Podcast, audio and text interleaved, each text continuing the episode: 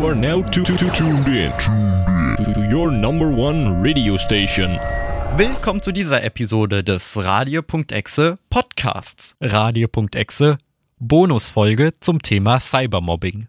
Für die Radio.exe Sendung zum Thema Cybermobbing habe ich sowohl mit Ayla Askin, sie ist Uport Scout, und dem ersten Vorsitzenden des Cybermobbing Hilfe e.V.s, Lukas Poland, gesprochen. Aufgrund der Beschränkung auf eine Stunde Sendezeit im UKW-Programm enthielt die Radiosendung nur Ausschnitte beider Interviews. Dennoch möchte ich euch die Vollversion der Gespräche nicht vorenthalten. Hier hört ihr nun das Interview mit Lukas Poland.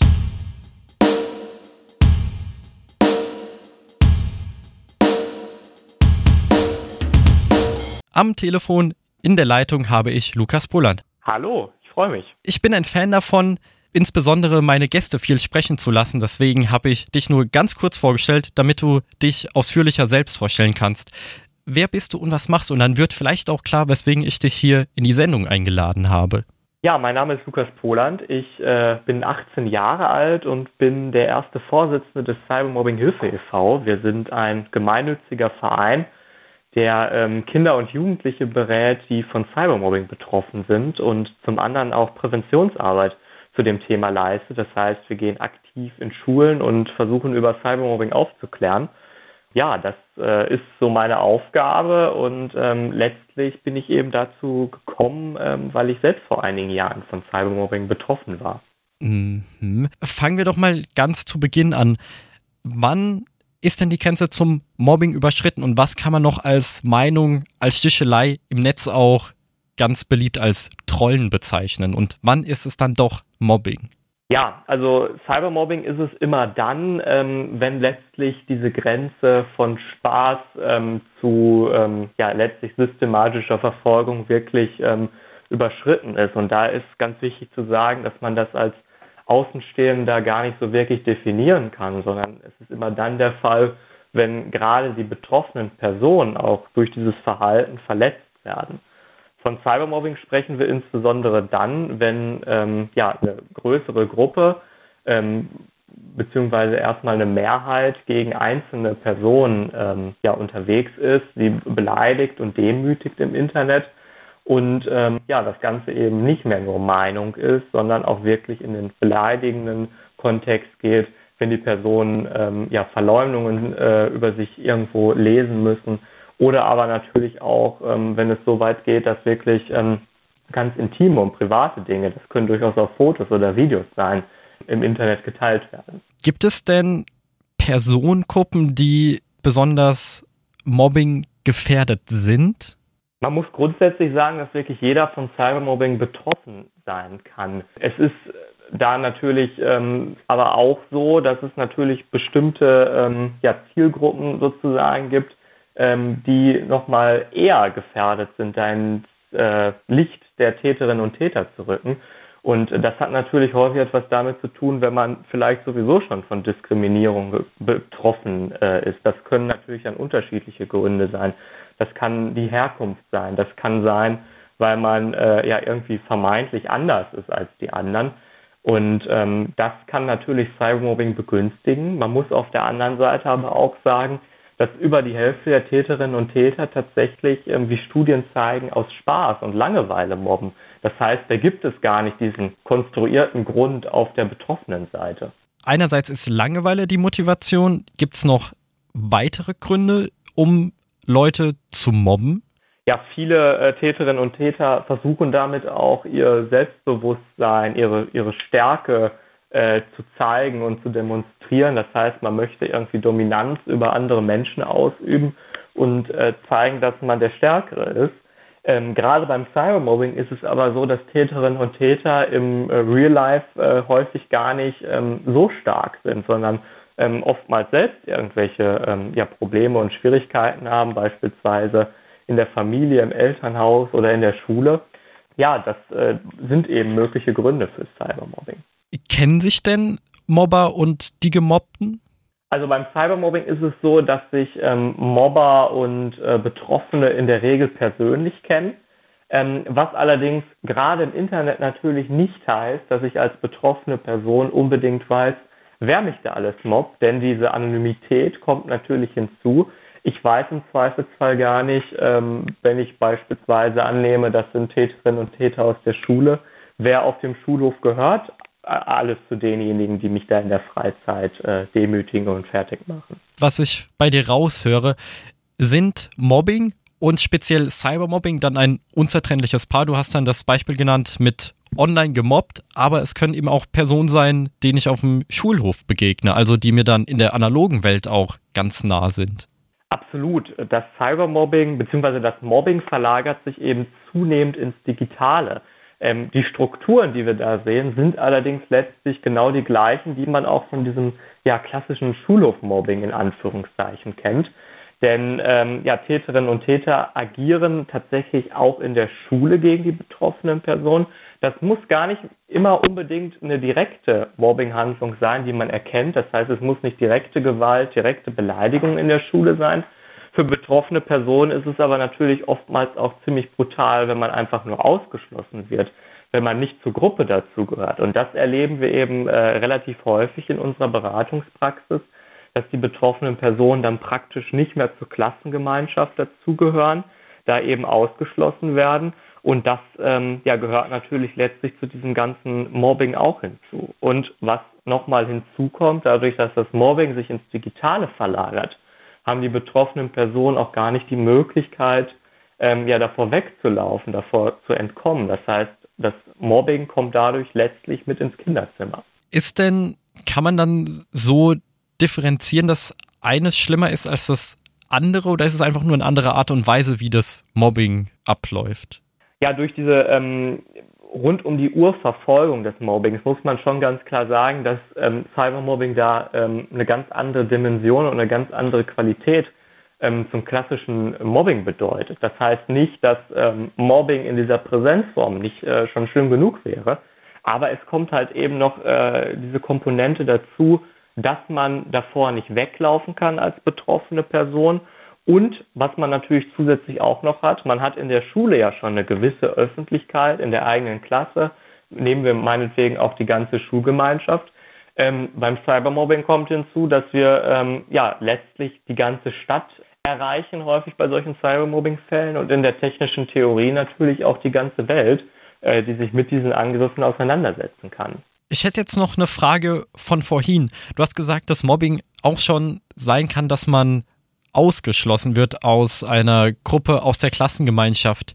Wie genau kann man das eingrenzen? Denn dass es nun mal Freundesgruppen gibt, kann man ja nicht vermeiden. Und wo ist dann da die Grenze zum Mobbing überschritten, frage ich mich. Ja, also wir erleben da ähm, tatsächlich gar nicht so ähm, diesen Ausschluss in der Form. Natürlich gibt es unterschiedliche Gruppen. Der eine äh, spricht jetzt vielleicht auch nicht mit dem anderen so gerne und äh, letztlich kann man ja auch niemanden dazu zwingen, mit jedem befreundet zu sein.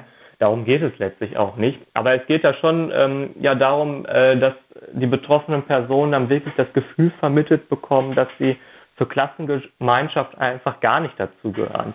Äh, das fängt damit an, dass man ähm, ja letztlich äh, irgendwie keinen Sitzplatz zugeteilt bekommt, dass da bei einer Gruppenarbeit keiner äh, mit einem äh, zusammenarbeiten möchte und ähnliches. Und das ist natürlich gerade in der Kombination mit diesen Beleidigungen, Bedrohungen, die man da möglicherweise im Digitalen erhält, ähm, wirklich ähm, ja, schlimm. Und ähm, hinzu kommt auch, was wir auch immer häufiger erleben, ist so ein digitaler Ausschluss. Viele Klassengemeinschaften haben ja beispielsweise Klassengruppen.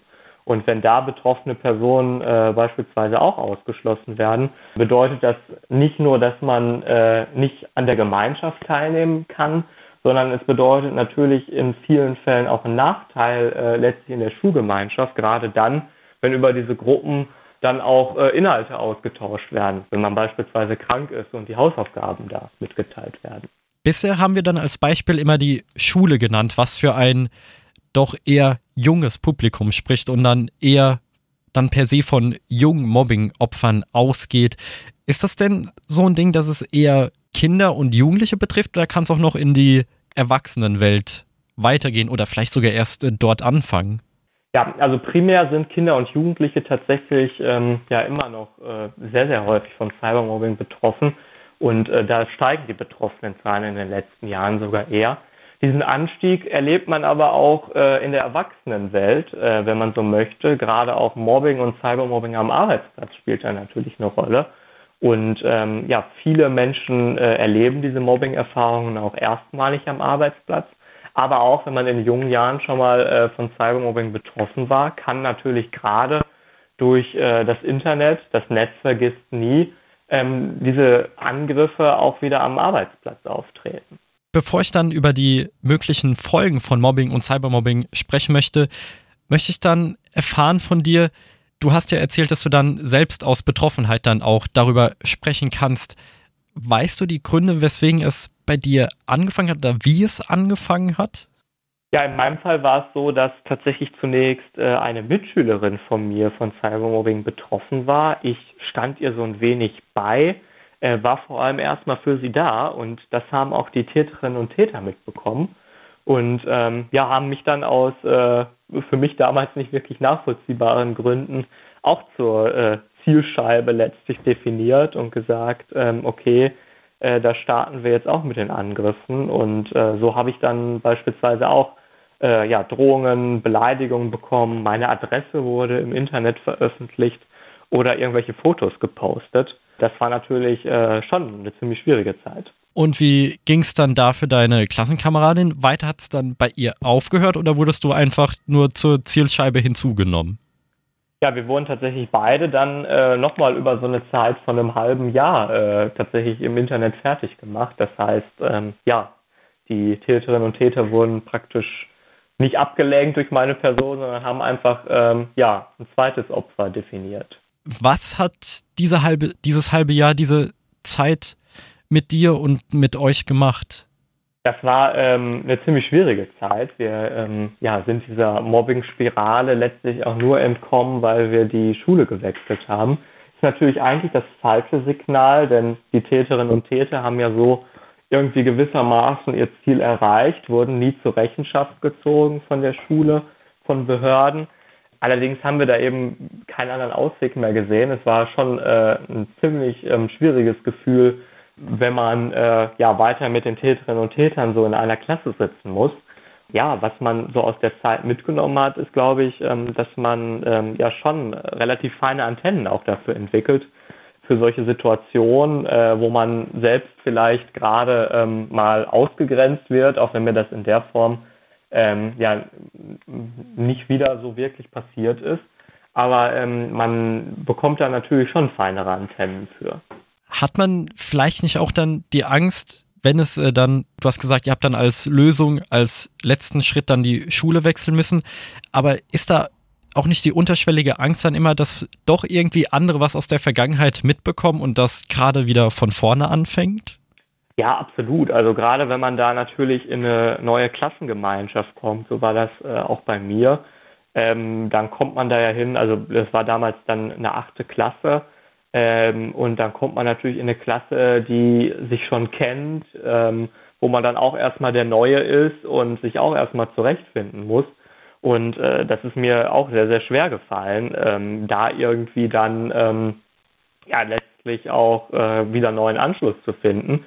Und äh, das gar nicht mal, also ich gehe total gerne auf Menschen zu, aber gerade so in diesem Schulkontext ähm, hat sich da dann schon eine gewisse Angst auch entwickelt, was denken andere über mich und äh, kommt das Mobbing oder das Cybermobbing irgendwann in der Form nochmal wieder. Und ähm, ich meine, du wirst das sicherlich auch kennen, ähm, auch wenn man äh, jetzt nie von Mobbing betroffen war. Irgendwie so einen blöden Spruch kennt ja jeder und den bekommt wahrscheinlich auch jeder irgendwann mal ab.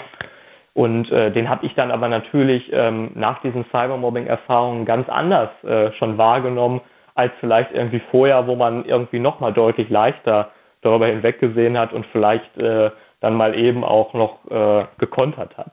Auf jeden Fall, also da darf ich mich wahrscheinlich extrem glücklich schätzen, dass die krasseste Beleidigung auf meine sehr schlanke Figur abgezielt hat, so was man dann vielleicht kennt, Lauch oder Strich in der Landschaft. Da hat es mich dann vielleicht doch noch ganz glimpflich erwischt und die Schule gewechselt. Deswegen habe ich auch nie ich traue es mich fast gar nicht zu sagen, aber so wie ich dich dann verstanden habe, habt ihr das Ganze dann doch recht glimpflich überlegt. Was könnten denn noch drastischere Folgen von Mobbing und Cybermobbing sein? Ja, also Betroffene von Cybermobbing erleben wirklich schwerwiegende Folgen. Es fängt eben damit an, dass man so ein Unwohlsein hat, so psychosomatische Beschwerden entwickelt, beispielsweise äh, Bauchschmerzen oder ähnliches, dann in der Folge dessen nicht mehr so wirklich gerne zur Schule geht. Es geht aber auch so weit, dass man tatsächlich Depressionen äh, entwickeln kann als Betroffener und äh, das ist natürlich nicht zu unterschätzen. Aber es ist auch so, dass tatsächlich jede vierte oder jeder vierte betroffener Jugendlicher tatsächlich sogar Suizidgedanken ähm, schon einmal hatte, wenn er von Cybermobbing betroffen gewesen ist. Ich glaube, das zeigt schon eine ganz andere Dimension, äh, wenn man sich überlegt, dass ähm, ja wegen des Mobbings ähm, betroffene Personen auch daran denken, sich umzubringen. Damit es nicht so weit kommt, was kann man denn als Betroffener tun, wenn man merkt, so, oh, da kommen andauernd blöde Kommentare oder es häuft sich, dass irgendwelche Beleidigungen, irgendwelche Attacken gegen mich laufen. Wie kann ich als erstes reagieren? Ja, das Allerwichtigste für Betroffene ist eigentlich, dass man sich Hilfe sucht und darüber spricht. Das ähm, klingt jetzt relativ einfach, aber ähm, viele Betroffene haben natürlich auch ähm, ja so eine gewisse Scham entwickelt und denken sich vielleicht, hm, vielleicht haben die Täterinnen und Täter ja damit recht, äh, was sie da über mich schreiben. Und äh, da ist ganz wichtig, dass man sich eben überwindet und sich Hilfe sucht. Ähm, das kann zum Beispiel in der Schule erfolgen. Man kann mit Lehrkräften darüber sprechen, mit Schulsozialarbeitern. Aber das können natürlich auch Freundinnen und Freunde sein, auch außerhalb der Schule, die Eltern. Und auf der anderen Seite gibt es eben auch Beratungsangebote. Unser Verein hat beispielsweise eine Online-Beratung, die Kindern und Jugendlichen da eben helfen kann. Und ähm, das ist wirklich der erste wichtige Schritt, dass man sich da eben Hilfe ins Boot holt und ähm, dann eben auch weiß, okay, ich bin nicht allein und ich muss damit auch nicht äh, allein irgendwie umgehen.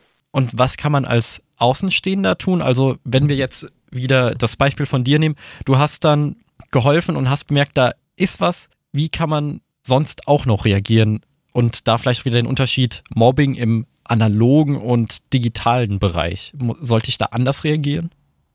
Ja, also im Analogen habe ich natürlich ähm, häufig die Möglichkeit, irgendwie direkt einzugreifen. Ich kann vor allem auch Täterinnen und Täter nochmal deutlich besser konfrontieren, weil ich in der Regel natürlich weiß, ähm, wer das ist. Und äh, wenn ich das mitbekomme, sollte ich das natürlich auch tun und sagen, stopp, äh, so geht's äh, hier auf jeden Fall nicht weiter. Ähm, Im Digitalen ist das natürlich häufig ähm, schon ein bisschen schwieriger. Man kann nicht immer äh, direkt kontern, je nachdem, auf welchen Plattformen Cybermobbing stattfindet. Ich weiß eben auch nicht immer hundertprozentig, äh, wer so alles dahinter steckt, hinter dem Mobbing. Aber auch da ist es erstmal ganz wichtig, eben als außenstehende Person für die betroffene Person da zu sein, meine Hilfe anzubieten, zuzuhören. Und auf der anderen Seite muss man dann eben äh, auch gemeinsam gucken, ähm, ja, wie kann man äh, dagegen reagieren, man kann betroffene Personen beispielsweise ähm, ja, bei einer Strafanzeige unterstützen, aber auch, wenn es in diesem Schulkontext stattfindet, indem man äh, ja beispielsweise auch gemeinsam äh, zu einer Lehrkraft geht, zur Schulleitung geht. Und auf der anderen Seite spielt es da natürlich aber auch eine Rolle, eben auch im Digitalen zu zeigen, okay, gerade wenn es beispielsweise in Klassengruppen oder in Gruppen äh, ja stattfindet, wo ich einfach dabei bin aber eigentlich gar nicht mitmachen möchte, dass ich eben auch klarstelle, ähm, dass ich das nicht in Ordnung finde und äh, ja, diesen Umgang nicht gut finde. Kannst du denn das Einschreiten auch aufgrund deiner persönlichen Geschichte denn uneingeschränkt empfehlen? Also es ist ja so, ähm, dass natürlich so ein Einschreiten immer ein gewisses Risiko mit sich bringt. Das ähm, hat gerade auch Zivilcourage natürlich so an sich, gerade auch wenn wir eben an analoges Mobbing denken und vielleicht auch körperliche Gewalt dann äh, gibt es da sicherlich immer eine Gefahr und die Gefahr hat man natürlich auch beim Cybermobbing. Aber ich glaube, letztlich ist es das äh, in jedem Fall wert, um eben ja anderen äh, Menschen auch zu zeigen, okay, du bist nicht alleine, man äh, steht das äh, gemeinsam durch und ähm, ich glaube, dann ist das auch für alle Beteiligten schon mal ein ganz anderes Gefühl, als wenn man das komplett alleine durchmachen muss. Das war durchaus auch in meinem Fall so. Das war schon wirklich sehr, sehr schlimm, dass wir zu zweit davon betroffen gewesen sind dann letztlich. Aber ich wüsste gar nicht, was äh, das mit mir gemacht hätte, wenn ich da praktisch ähm, allein auf weiter Flur gestanden hätte und äh, ja, gar keine Hilfe äh, bekommen hätte. Gibt es denn proaktive Maßnahmen gegen Mobbing? Letztlich ähm, ist es natürlich immer schwierig, sich ähm, vor Mobbing und gerade auch Cybermobbing zu schützen. Ja, Täterinnen und Täter können dann natürlich immer gegen einen vorgehen und das tun sie ja letztlich auch grundlos. Es gibt ja keinen vernünftigen Grund ähm, für Cybermobbing, aber natürlich ähm, gibt es da einige ähm, ja, Maßnahmen, die helfen können. Man muss oder man sollte natürlich regelmäßig überprüfen, hm, mit wem teile ich vielleicht zum Beispiel Inhalte in sozialen Medien, die Privatsphäre-Einstellungen mal überprüfen. Muss jetzt wirklich jeder in meiner Abo-Liste sein?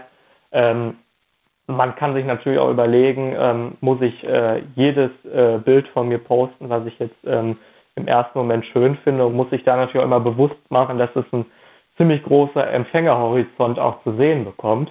Auf der anderen Seite muss man da aber wirklich sagen, ähm, selbst wenn man irgendwelche Bilder äh, von sich in Badekleidung oder was auch immer postet, gibt das natürlich noch niemandem das Recht, ähm, ja, äh, einen zu mobben oder irgendwie anders gegen einen vorzugehen. Beim Stichwort Bilder, hast du da so eine grobe Checklist oder wie würdest du verfahren beim Veröffentlichen von Bildern? Es gibt so einen Grundsatz, wenn man selbst ähm, seine, äh, seine eigenen Fotos hochlädt, den wir gerne auch in Workshops mit Schulklassen berichten, Ey, da stellen wir immer die Frage, würde ich jedes äh, meiner Instagram-Bilder tatsächlich meiner Oma oder meinem Opa zeigen? Und dann überlegen sich viele und denken sich, hm, vielleicht nicht unbedingt. Und äh, ich glaube, das ist so eine, so, eine, so eine gute Merkhilfe, wenn man äh, da sagt, okay, man möchte ähm, da selbst irgendwie eine gewisse Möglichkeit schaffen. Aber ähm, trotzdem ist bei Bildern natürlich auch wichtig, dass man manche rechtliche Aspekte beachtet. Denn ähm, ich als äh, Person äh, muss natürlich andere Personen, die auf meinen Fotos zu sehen sind, zum Beispiel auch um Zustimmung bitten und fragen, ähm, ob sie damit einverstanden sind, dass ich äh, das Foto poste, wo sie eben auch drauf zu sehen sind. Und das spielt natürlich gerade beim Cybermobbing auch wieder eine große Rolle. Wir erleben es häufig, dass zum Beispiel heimlich irgendwelche Fotos oder Videos erstellt werden. Und äh, das an sich ist natürlich schon in vielen Fällen nicht erlaubt. Auf der anderen Seite ist aber gerade das äh, Veröffentlichen äh, das äh, große Problem, das nicht erlaubt ist. Und äh, das muss man sich natürlich immer wieder bewusst machen. Zu dem Stichwort heimlich habe ich da noch direkt eine Anschlussfrage. Und zwar viele Bilder werden ja dann auch bisher, so wie ich es erlebt habe, glücklicherweise dann so zum Spaß und zum privaten Gebrauch dann in der Klassengruppe gemacht. Sollten vielleicht gerade in dem in dem Umfeld Schule auch die Lehrer und Lehrerinnen mehr darauf achten, dass Handys entweder gar nicht genutzt werden oder nur dafür genutzt werden, wofür sie dann im Schulkontext freigegeben sind und dass eben bei sowas wie Bild- oder Sprachaufnahmen während des Unterrichts auch wirklich darauf bestanden wird, dass es nicht gemacht wird oder wenn es auffällt, auch sofort gelöscht wird und da kein Auge zugedrückt wird, eben damit sowas nicht passiert? Also ich tue mich so ein bisschen schwer mit diesen grundsätzlichen Handyverboten. Meine Schule ähm, hatte damals tatsächlich auch so ein Handyverbot und ähm, also da ist meine Ansicht, dass wir da ganz klar sehen, ähm, dass das eben äh, nichts gebracht hat und Täterinnen und Täter nicht vor Cybermobbing hindert, aber ehrlicherweise auch nicht vor der Nutzung in Schulen und vor der Erstellung von Fotos oder Videos. Ich glaube, ähm, es ist vielmehr äh, wichtig, äh, digitale Endgeräte und dazu gehört eben das Smartphone aktiv in den Schulkontext einzubetten. Es muss natürlich klare Regeln geben, aber wir dürfen es nicht komplett verbannen. Denn wichtig ist ja, dass wir äh, den positiven Umgang oder den richtigen Umgang äh, mit digitalen Geräten äh, in der Schule lernen. Dafür ist die Schule da, um etwas zu lernen. Und dazu gehört ähm, in der heutigen Zeit definitiv auch die Medienbildung. Und ähm, da ist es eben ganz wichtig, dass man darüber spricht, dass man das Smartphone nicht komplett verbannt, aber dass es natürlich trotzdem klare Regeln gibt und dass jeder weiß, ähm, ja, was ich mit diesem Gerät machen darf und äh, was ich vielleicht auch nicht machen darf. Aber fehlt es da nicht vielleicht den Lehrkräften an dem entsprechenden Know-how? Ja, absolut. Also es ist so, dass ähm, dieses ganze Thema Medienbildung gerade in der äh, Lehrerausbildung und auch in der Fortbildung kaum eine Rolle spielt. Und ähm, da ist es natürlich so, dass man ähm, jetzt als Lehrkraft, äh, die vielleicht noch aus einer anderen Generation stammt, auch gar nicht äh, unbedingt digital native ist und äh, da jetzt so gut und so nativ äh, mit umgehen kann, wie viele Schülerinnen und Schüler das wahrscheinlich können. Und ähm, da ist es ganz wichtig, eben anzusetzen durch äh, ja, Fortbildung, durch Weiterbildung. Ähm, aber natürlich müssen Lehrkräfte da auch selbst äh, einen Willen entwickeln, sich mit den Themen auseinanderzusetzen, äh, mit denen sich auch die Schülerinnen und Schüler auseinandersetzen. Vorhin hattest du schon den Punkt dann Ausschluss aus WhatsApp-Gruppen oder generell aus Gruppenchats genannt steht uns da vielleicht nicht auch womöglicherweise das Gesetz im Weg? Denn oftmals heißt es so, ja, wir als Lehrkräfte, manchmal auch verständlicherweise, die möchte man dann als Schüler und Schülerin nicht drin haben, können das Ganze nicht moderieren oder organisieren und dann machen es die Schülerinnen und Schüler eben auf eigene Faust. Liegt da vielleicht auch wieder das Problem, dass sowas dann Cybermobbing und Mobbing befeuern kann, weil, weil es eben so ein unmoderierter Bereich ist? Davon gehe ich auf jeden Fall aus. Ich glaube, dieser ähm, unmoderierte Bereich ist aber gar nicht immer ähm, grundsätzlich so schlimm. Man muss nur ähm, ja gewissermaßen für irgendeine Moderation oder für irgendein Vertrauen sorgen. Das heißt, es sollte auch in so Klassengruppen gewisse äh, Regeln geben, auch wenn Lehrkräfte nicht dabei sind. Die kann man sich ja als Gruppe durchaus auch selbst geben.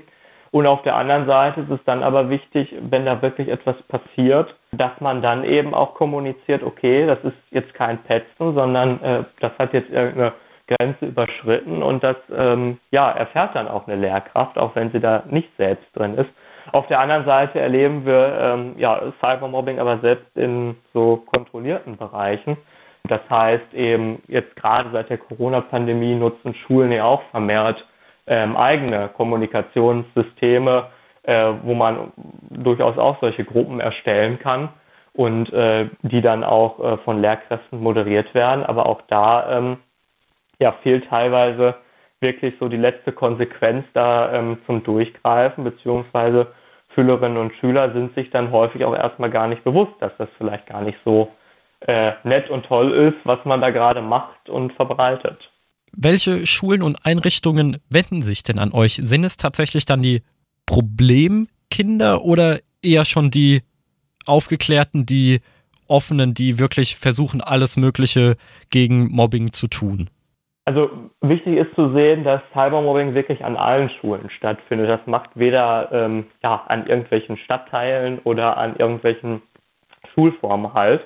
Und äh, das ist daher auch unser ähm, Erlebnis in der Beratung, ähm, dass das wirklich sehr, sehr vielfältig ist und ähm, da äh, ja letztlich keine Schule äh, sagen kann, okay, wir sind hier vollständig mobbingfrei.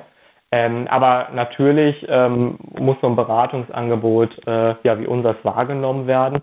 Einerseits äh, ja, bieten wir natürlich im Rahmen unserer ähm, ja, äh, Schulworkshops, unserer Präventionsschulungen, äh, informieren wir schon mal über die Beratung und ähm, so äh, gibt es natürlich auch einige Betroffene, ähm, die letztlich aus diesem Kontext auch äh, von unserer Beratung erfahren. Auf der anderen Seite ähm, ja, kann man das aber gar nicht ähm, so genau klassifizieren, wie weit ähm, ja, Betroffene da schon selbst aufgeklärt sind und ähm, ja, da schon komplett wissen, wie das funktioniert. Wer kann sich denn an euch wenden? Ja, die Online-Beratung unseres Vereins wendet sich wirklich primär an Kinder und Jugendliche. Das heißt, äh, das ist unsere Kernzielgruppe und ähm, ja, auf äh, die Anfragen von jungen Menschen sind wir da eben spezialisiert mit unserem äh, Team, das eben auch aus Peer-to-Peer-Beratern besteht. Das heißt, äh, unsere Berater sind selbst jugendlich und äh, können so auf Augenhöhe weiterhelfen und äh, ja, werden bei ihren Tätigkeiten eben von hauptamtlichen Fachkräften unterstützt die ähm, ja da eben auch das fachliche Know-how zusätzlich mit reinbringen.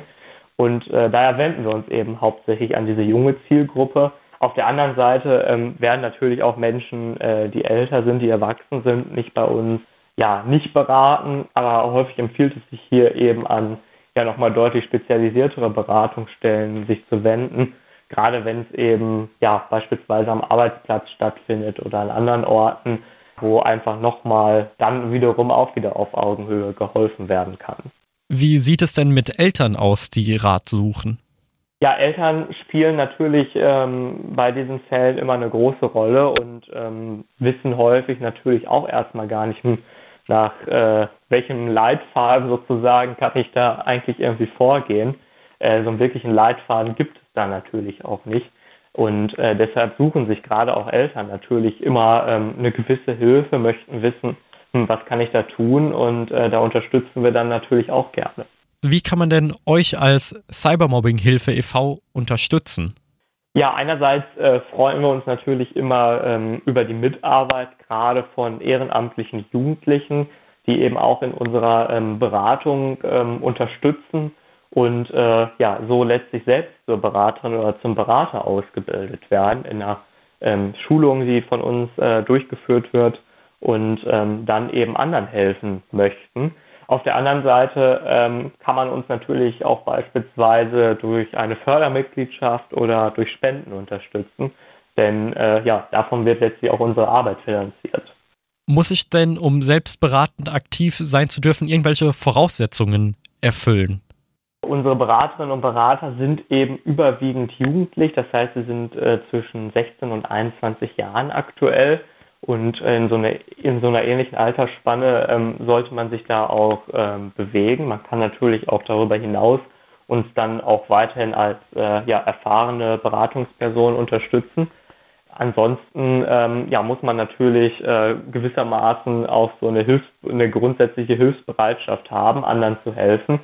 Und ähm, ja, muss natürlich auch wissen, dass es natürlich auch eine gewisse äh, emotionale Belastung sein kann, wenn man äh, ja von anderen Schicksalsschlägen da in der Mobbing- und Cybermobbing-Welt erfährt.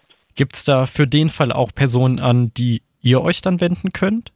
Absolut. Ähm, erstmal wird da schon in der Ausbildung äh, zur Beraterin oder zum Berater vermittelt, dass man äh, natürlich auch oder äh, gerade nicht so schöne Geschichten äh, hört und erfährt und ähm, da gibt es einerseits natürlich Handlungsstrategien, wie gehe ich selbst äh, damit um. Auf der anderen Seite haben wir auch einen regelmäßigen Teamaustausch, äh, was uns natürlich auch weiterhilft, dass wir erstmal ja mit Kolleginnen und Kollegen darüber reden können, mit unseren ähm, ja, Fachmitarbeitern im Verein darüber sprechen können.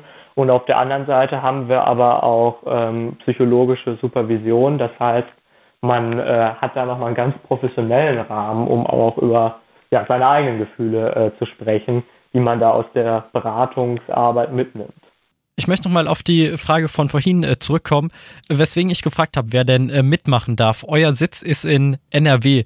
Muss ich denn aus NRW kommen oder kann ich auch aus Hessen, Bayern, Thüringen, sonst wo aus Deutschland herkommen?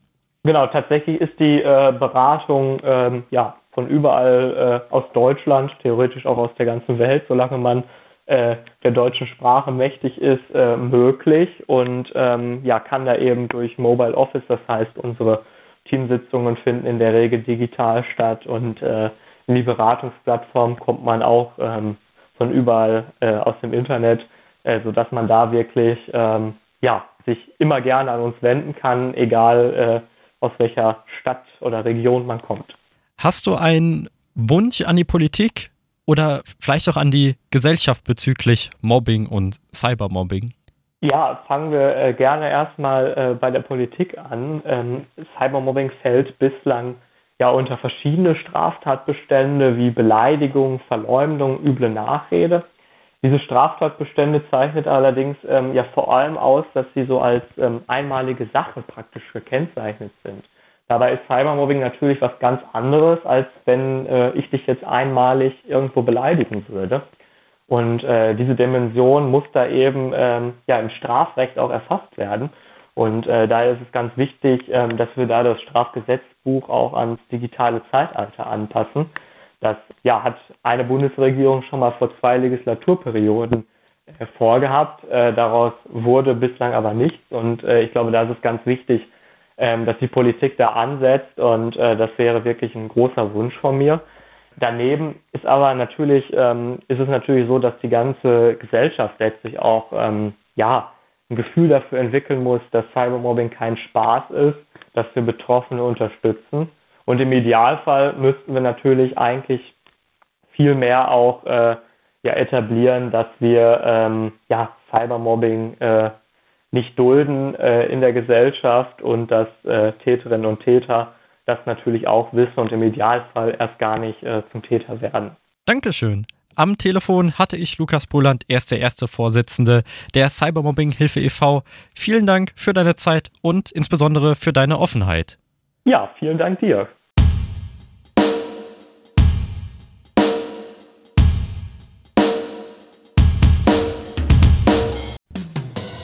Das war ja auch wieder der Radio.exe Podcast. Wir verabschieden uns von den Mikrofonen.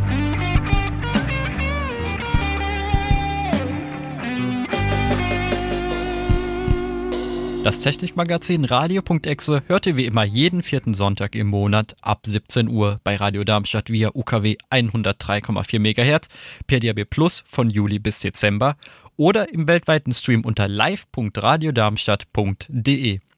Wenn ihr nicht genug von uns haben könnt, dann hört jederzeit und überall unseren Podcast. Auf Apple Podcast, Google Podcast, Spotify, Deezer, TuneIn und wo immer auch sonst. Alle relevanten Links findet ihr auf unserer Website radioexe.de. Überall dort, wo es geht, freuen wir uns über Lob, aber auch Tadel. Wenn ihr uns kontaktieren möchtet, geht das entweder per E-Mail radio.exe@radiodarmstadt.de oder klingelt euch zu unseren Sendezeiten durch. Die Telefonnummer lautet 06151 87000. Ich sag's nochmal, 06151 87000. Bleibt Radio Darmstadt weiterhin treu und hört unsere wöchentliche Sendung Young Power. Diese Show produzieren wir samstags live on air ab 17 Uhr. Macht's gut, haut rein und ciao.